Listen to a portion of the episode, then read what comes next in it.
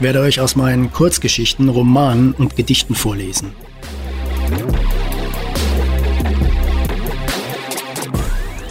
Ob Gras wirklich nicht schneller wächst, wenn man daran zieht? Dass man eine Atombombe auch im T-Shirt entschärfen kann. Was für eine unsinnige Welt das ist, in der man Tattoos wieder entfernen kann. Mir sind Erwachsene suspekt, die alles wissen, die immer eine Antwort auf alles haben, die alles schon zu Ende gedacht haben. Das liegt vielleicht daran, dass ich als Kind einmal für einen etwas längeren Moment an einem abisolierten Stromkabel hing. Das ist kein Podcast für Menschen, die gerne Worte wie Kontext, Pauschal oder Metaebene verwenden.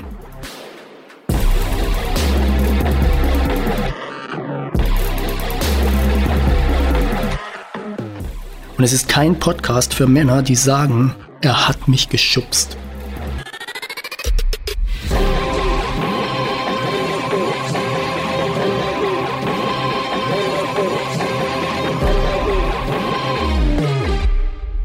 Herzlich willkommen zu Folge 21. Heute gibt es eine längere Kurzgeschichte und eine weitere Episode von American Recordings. Viel Spaß!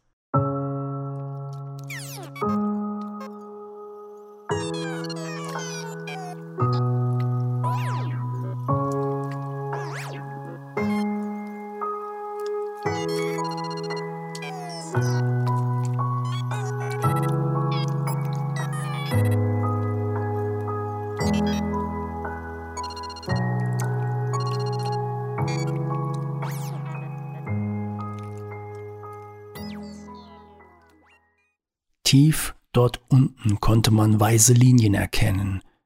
Die Wellen des Atlantiks schlugen an die schroffen Felsen und schäumten. Sie hatten hier oben ihr kleines Hotel gebaut. Es war immer ihr Traum gewesen. Die Insel kannten sie von unzähligen Urlauben. Das Death and Breakfast lief ganz ordentlich von Anfang an. Der sensationelle Blick auf das Meer hatte sich unter den reichen Amerikanern schnell herumgesprochen. Klack machte die Sicherung der Bremse seines Rollstuhles. Es war das Einzige, was er noch steuern konnte mit seinem rechten Arm. Entscheiden, ob er weiterfahren wollte oder an irgendeinem Ort stehen bleiben. Nicht mehr sehr viel an Einfluss auf das eigene Leben. Sprechen konnte er auch nicht mehr. Ihr Ritual war an jedem Abend das gleiche. Sie schob ihn in seinem Rollstuhl bis zu den Felsen, von denen man das Meer sehen konnte. Ganz vorne wollte er stehen. Leicht abschüssig war es, er bestand darauf. Es gab ihm ein Gefühl von Kontrolle, Freiheit, von doch noch am Leben sein. Sie hatten sich vor ungefähr 15 Jahren bei einem Konzert von Depeche Mode kennengelernt.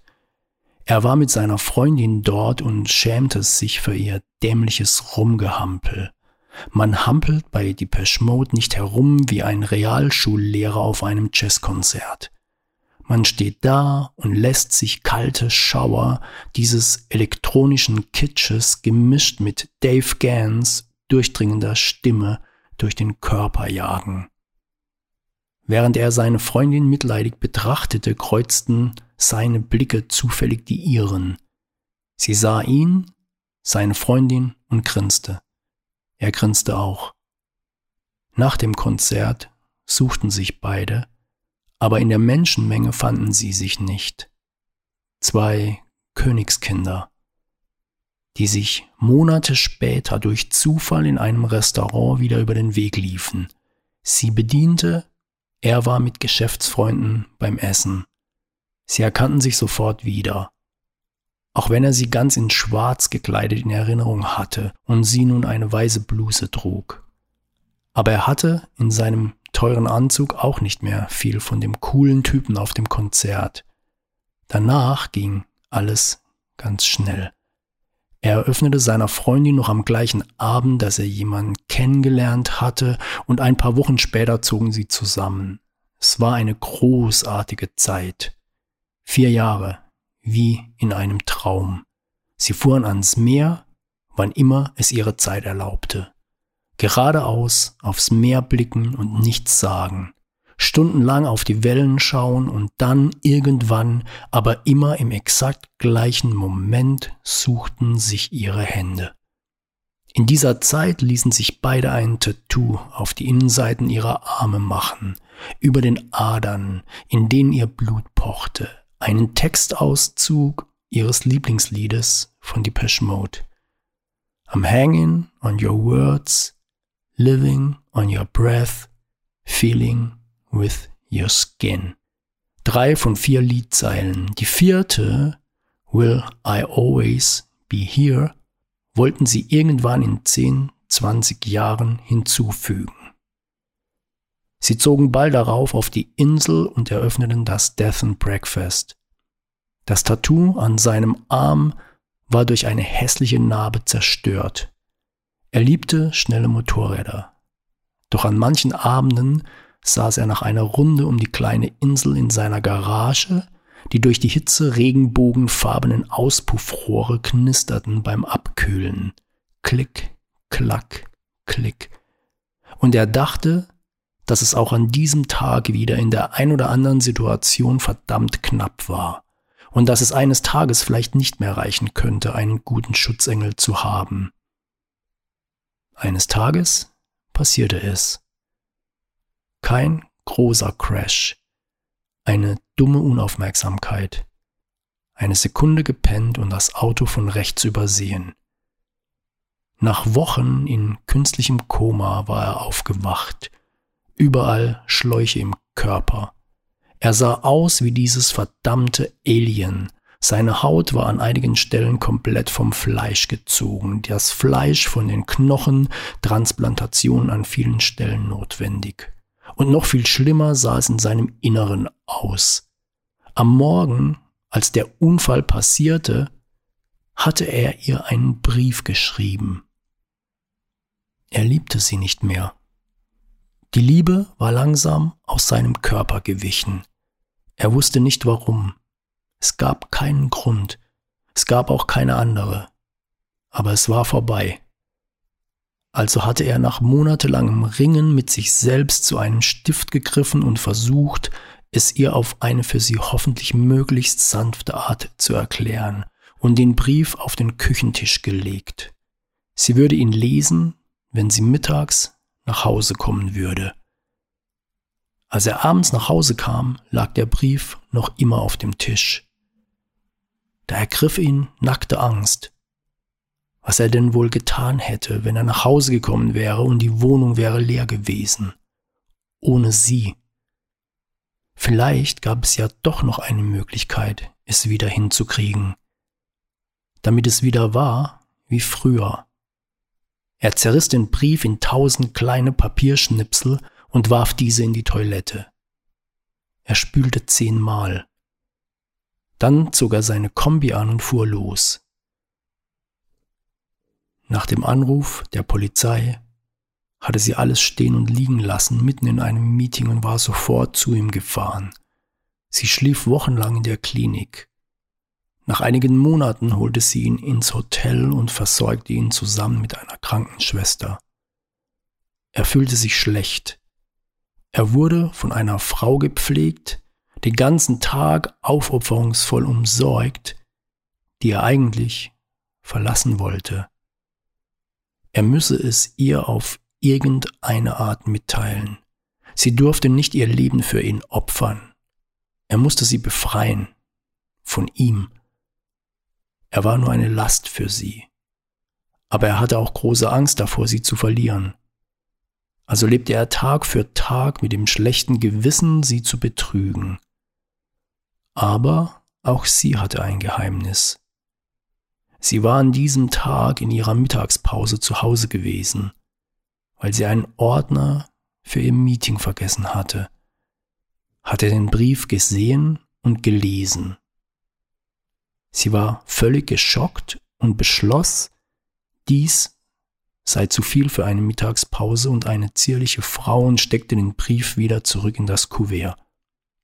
Sie wollte am Abend noch einmal zur Tür hereinkommen und den Brief vorfinden. Vielleicht war es dann, warum auch immer, einfacher zu ertragen. Sie hatte die ganze Zeit über, in der sie ihn pflegte, diesen Brief im Kopf. Doch der Brief war am Abend nicht mehr da. Hatte er sich umentschieden, besonnen, er ließ ihr in der jetzigen Situation keine Wahl. Sie musste bei ihm bleiben. Sie hatten zu viel zusammen erlebt. Und sie hatten jeden Abend diese wunderschöne Stunde, in der sie, wie früher, zusammen oben an den Felsen saßen. Sie auf dem Boden, er neben ihr im Rollstuhl.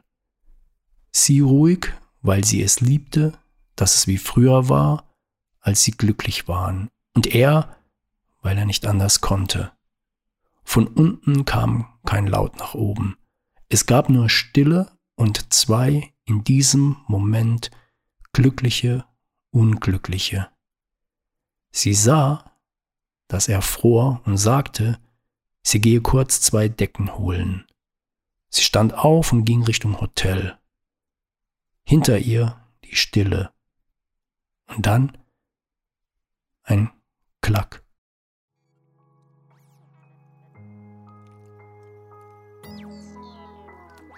Música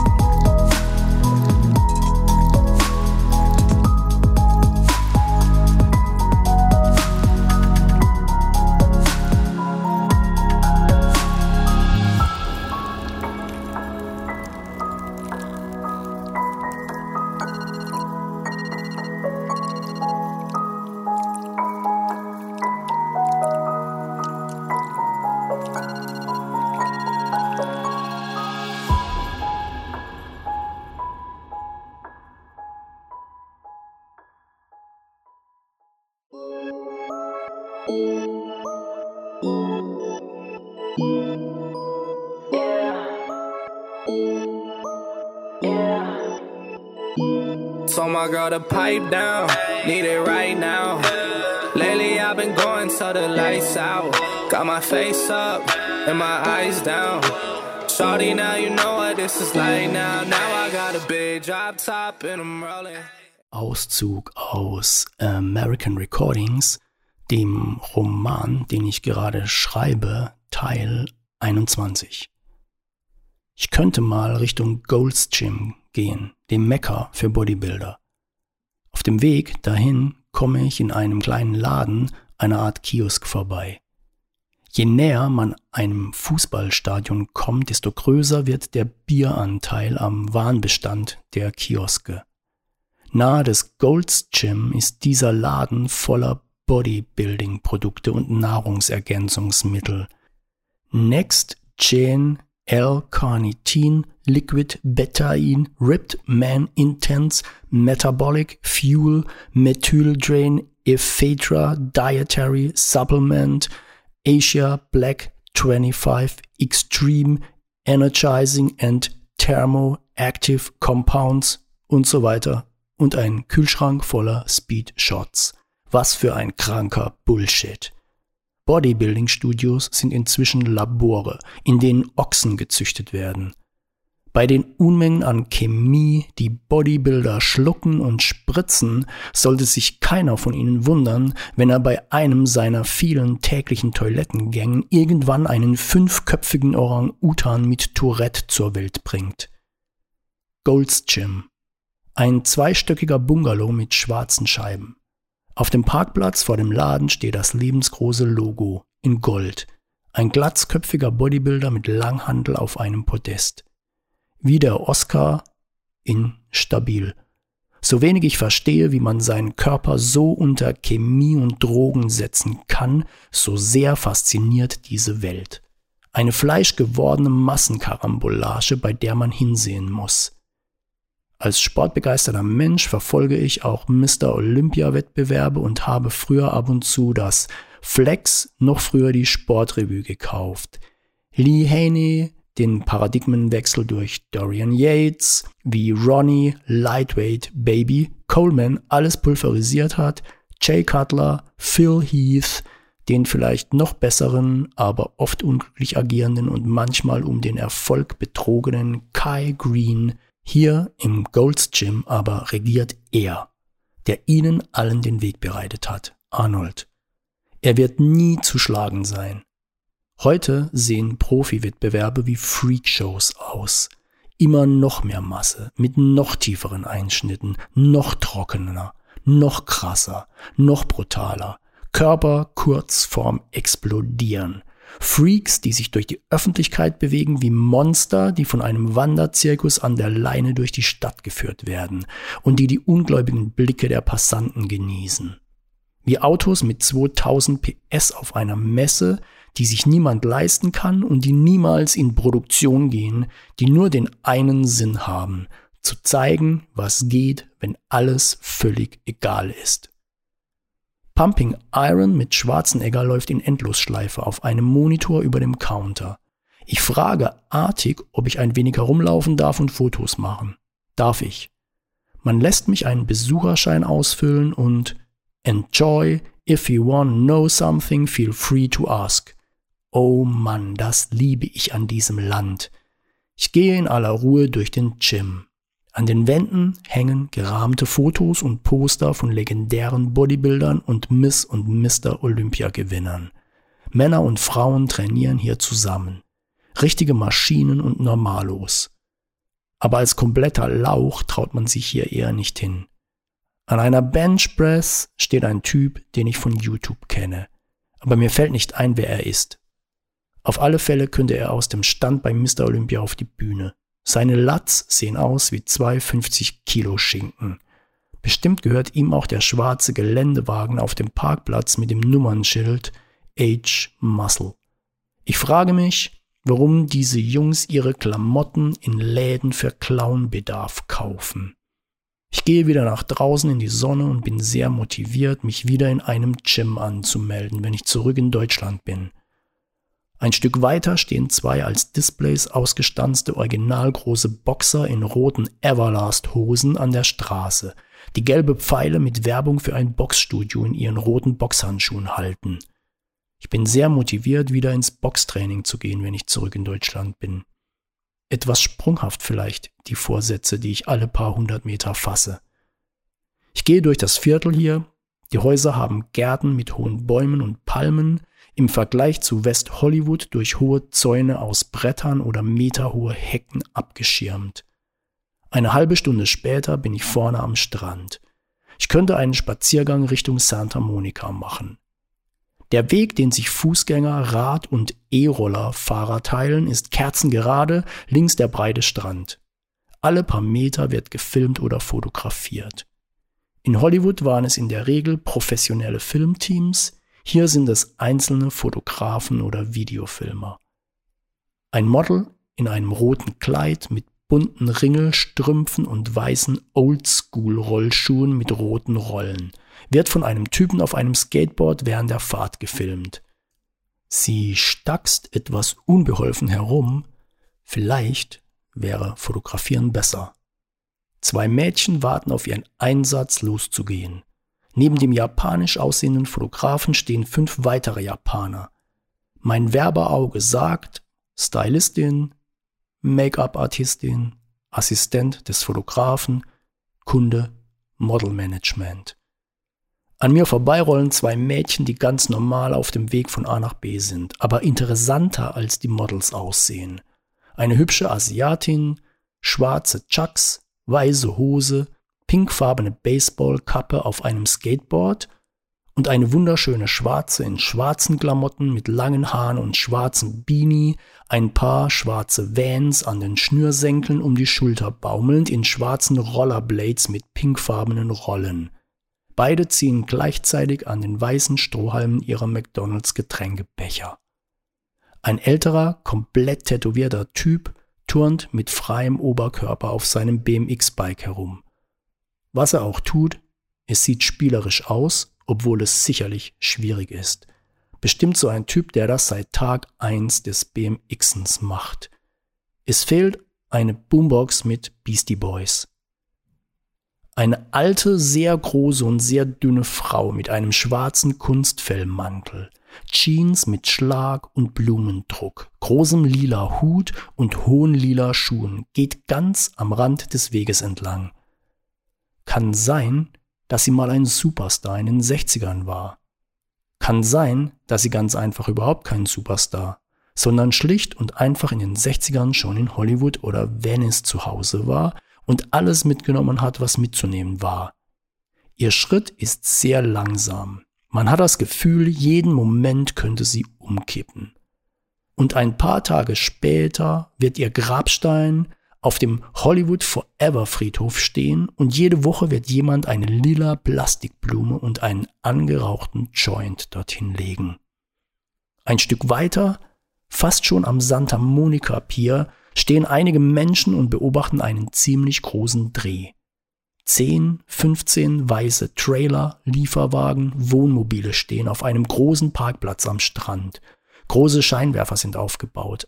Ein großer Truck hat eine riesige Projektionsfläche auf der kompletten Fahrzeugseite. Eine hohe Treppe ist am Ende des Parkplatzes aufgebaut. Mit grünem Geländer und grünem Kunstrasen auf den Stufen die in eine Art grünen Laufsteg übergehen, der 20 Meter weiter an einem Podest endet, auf dem drei Personen auf Stools sitzen und den Catwalk eines weiblichen Models beobachten. Zu I Just Can't Get Enough von Depeche Mode läuft sie die Treppen nach unten. Sie trägt eine aufgeklebte Glatze, ist übertrieben geschminkt wie ein Clown. Zu rosa High Heels trägt sie blaue Leggings, ein dunkelgelb goldglänzendes Oberteil und ein Kleid aus großem rosa Tüll, das sie aussehen lässt wie eine Mischung aus Ballerina und Erdbeere. Scheint eine Modenschau zu sein. Neben mir sitzt ein schwarzer Hund, wir sehen uns fragend an, er hat auch keinen Schimmer, was genau da passiert. Die drei Personen, die am Ende des Catwalks sitzen, zwei Männer und eine Frau in der Mitte. Die Frau hat lange blonde Haare, eine schwarze Sonnenbrille und eine fette grüne Kunstfelljacke. Das Model bekommt von ihr ein Blatt überreicht, alle vier busseln sich ab. Hinter ihnen zeigt die Projektion auf dem Truck das Logo von Germany's Next Top Model. Ah so, die Klum, unsere Heidi. Da ich die Formate von Topmodel bis Dschungelcamp nicht verfolge, habe ich etwas länger gebraucht. Ich werde abends auf Facebook auch aufgeklärt, wer die beiden Männer neben ihr sind. Okay, nice to know. Ich sehe noch zehn Minuten zu, bin beeindruckt von dem immensen Aufwand, der betrieben wird, aber für den schwarzen Hund und mich ist das zu langweilig. Ich sage Tschüss zu ihm und gehe weiter Richtung Venice.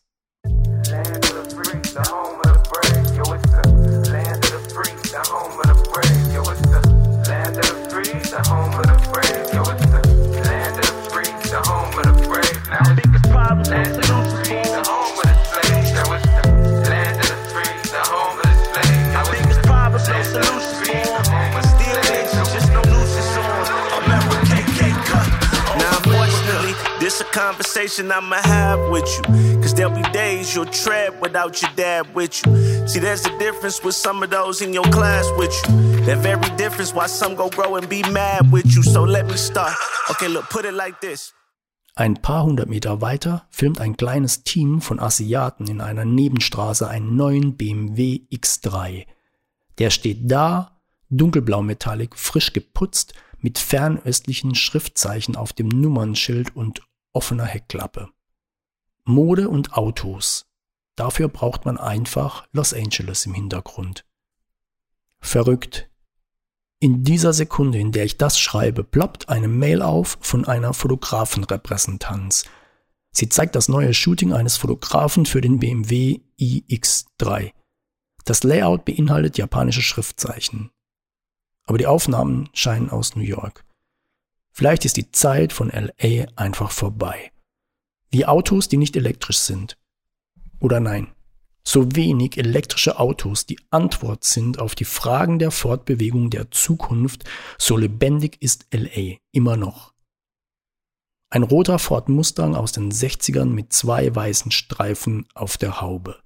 Nicht mal geschenkt, ich schwöre. Der Schlafplatz eines Obdachlosen. Koffer, Kartons, Felgen von Fahrrädern, Socken und Unterhosen, die auf einem kleinen Mäuerchen in der Sonne trocknen, eine Möwe, die sich das alles genauer ansieht. Dahinter geht in einem goldenen Licht die Sonne zwischen Palmen unter. Der Strand ist endlos. Kaum Menschen sind zu sehen. Ab und zu geht jemand durch den Sand. Reifenspuren von Lifeguard-Fahrzeugen durchziehen die goldfarbene Fläche. In der Ferne sieht man schemenhaft die Santa Monica Mountains. Ich gehe Richtung Wohnung, biege vom Hampton Drive in die Brooks Avenue vorbei an einem roten Backsteingebäude, einem mexikanischen Restaurant mit Namen Tacos por favor. Angel ruft an.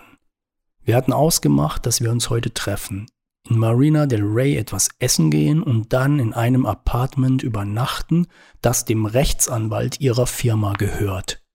Manchmal frage ich nicht genauer nach, weil ich überhaupt nicht wissen will, wie Dinge in Wirklichkeit sind.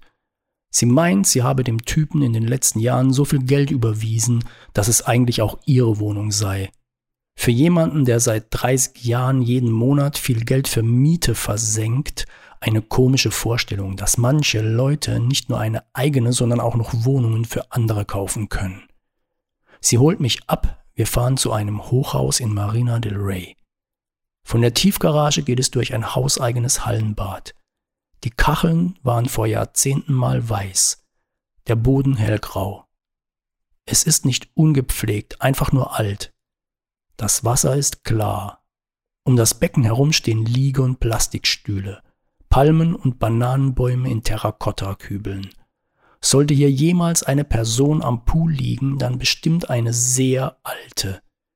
Dieser Pool taugt nicht für eine Party, bei der Jugendliche mit Alkohol in großen Bechern auf aufblasbaren Regenbogen-Einhörnern umherpaddeln bei lauter Musik, die von einem Mischpult am Beckenrand kommt.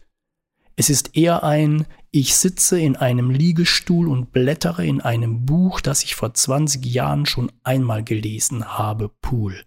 Ein Pool wie Hollywood. In Venice. Wir gehen zwei Treppen nach oben. Im Flur liegt eine Bahn blauer Plastikfolie aus. Sehr strange. Wenn keine Maler das ausgelegt haben, und das haben keine Maler ausgelegt, warum sollten Maler so etwas auslegen, dann jemand, der gleich mit einer Leiche ums Eck kommt. Oder ist das ein Hotel, in dem Menschen gequält werden? Ich komme mir vor wie damals in einem Flugzeug von Mailand nach Frankfurt, als ich von meinem Sitz aus beobachtet habe, wie draußen ein Mechaniker von Alitalia mit silbernem Gaffertape an einem der Flügel etwas zusammengeklebt hat und trotzdem sitzen geblieben bin.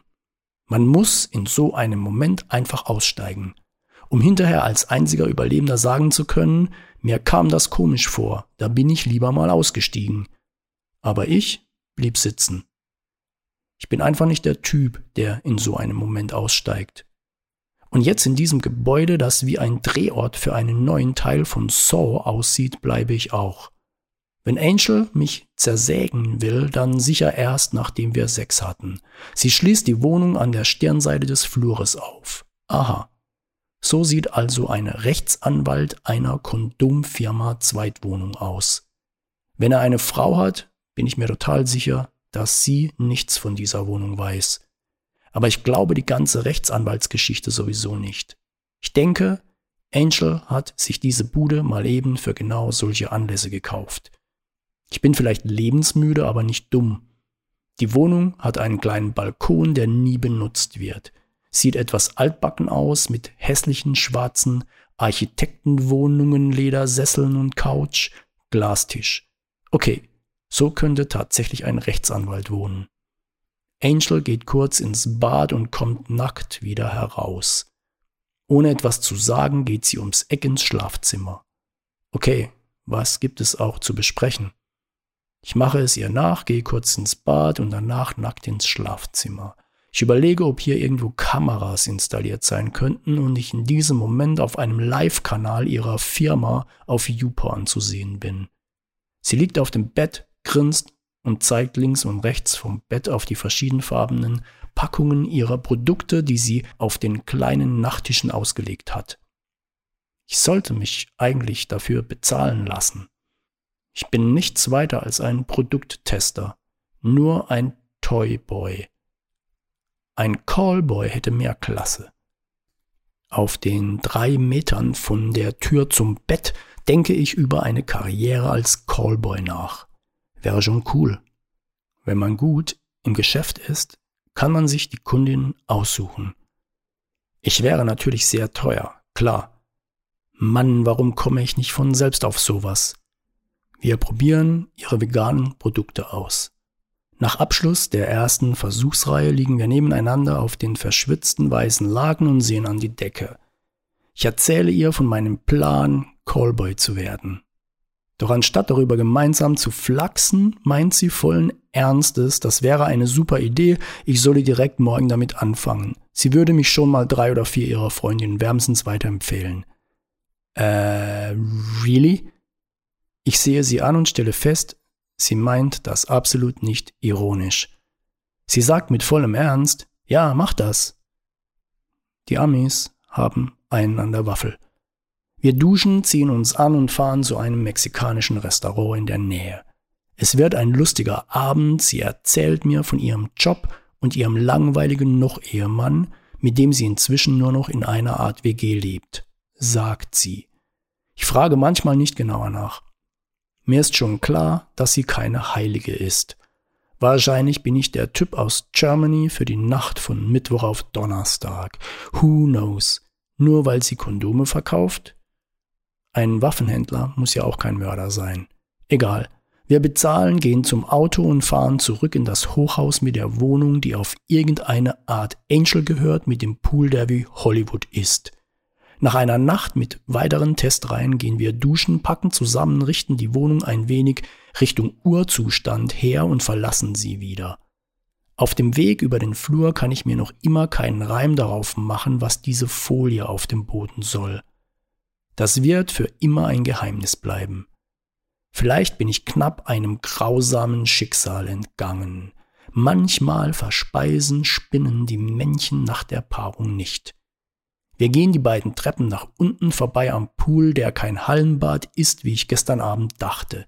Er ist überdacht, als würde sich darüber ein Haus befinden. Die Decke ist hellblau angemalt, ringsum ist alles offen. Heute Vormittag sieht er sehr gechillt aus. Immer noch alt, aber freundlich und wohnlich durch die Sonne, die an den Rändern hereinscheint und die Pflanzen erreicht. Trotzdem kein Platz für eine Poolparty. Draußen steht ein schwarz-weißes Auto, das ich für einen Streifenwagen halte. Aber auf der Seite steht groß GTA 5. What? Und Los Santos County. Nice. Ich spiele das Game zwar nicht, aber ich kenne natürlich Grand Theft Auto und weiß auch, dass das in der Stadt Los Santos spielt, die an Los Angeles angelehnt ist, mit ihren Hochhäusern, Kanälen, Freeways, dem Meer, den Bergen und sogar einem dem Hollywood-Sein nachempfundenen Schriftzug Winwood. Auf dem Auto klebt groß das Wappen von Los Santos, bestehen aus vier Feldern, ein Biber, ein auf einen Stern und wenige Streifen reduziertes Wappen der USA, eine Eule und ein Bigfoot. Außerdem steht auf dem Auto Obey and Survive und Emergency 420. Was ich nicht verstehe. Angel klärt mich auf. Die 420 stehe für den 20. April, das Datum der Legalisierung von Marihuana, und das sei das Auto eines Drogendealers. Okay, konnte ich als komplett drogenfreier Mensch ja nicht wissen. Wikipedia hilft noch weiter. Im Jahr 1971 trafen sich eine Gruppe Studenten der San Rafael High School regelmäßig zum Kiffen zu einer bestimmten Uhrzeit, nämlich 16.20 Uhr. Haben die das am 20. April legalisiert, damit alles zur allen Kiffern bekannten Uhrzeit passt?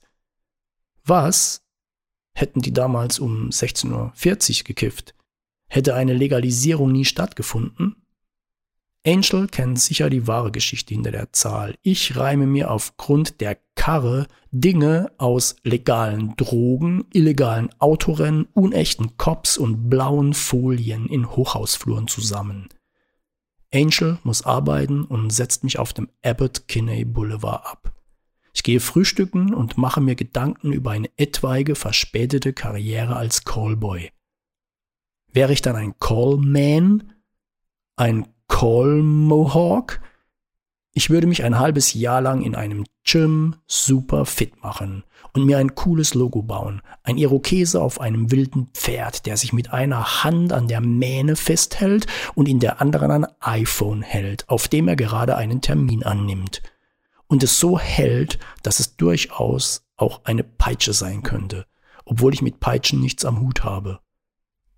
Bei Cappuccino und Almond Croissant verwerfe ich meine Call Mohawk Idee, klappe mein MacBook auf und schreibe an einer Kurzgeschichte über eine ältere Frau, die sich am Airport in einen jungen Typen verliebt und ihn nach einiger Zeit verlässt, weil sie sich zu alt für ihn hält, was für ihn überhaupt kein Problem war. Es war nur in ihrem Kopf. Sie dachte zu viel. C'est la vie.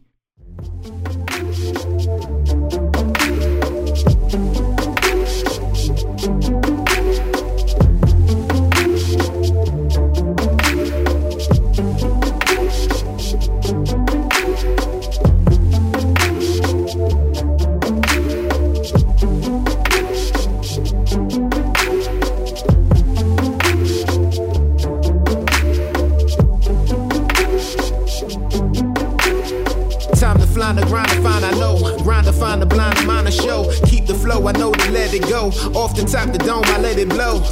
Get it like, oh, I get flow, but I keep that, oh. I get team, but I got that, whoa. I get team, but you got that, whoa. Get it like, everybody wanna chill when I build like, ooh. Hold up on the scene, but I green like, ooh. Wanna be the flop, but I thought you knew. Wanna get chill when you really wanna do. I see them haters, they be talking, walking all the time. Often putting them in the coffin, boffin when they say rhyme. Pretty girls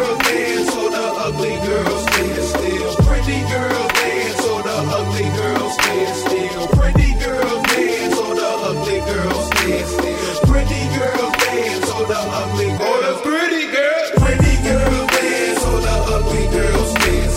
Pretty girls dance, so the ugly girls stand.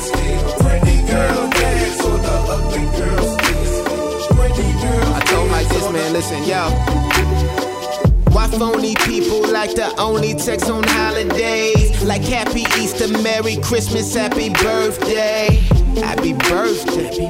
It ain't my birthday. We don't talk enough for them to know that don't that hurt. Ayy, I don't call them, I don't text them, keep it moving. No protection, intersection, compilation. I'm just moving recollections. Past life, move it all the time in the fast life. Shorty wanna get it, but the bad like I wanna move it all the time, but I get this dough. Pretty girl dance, so the ugly girls.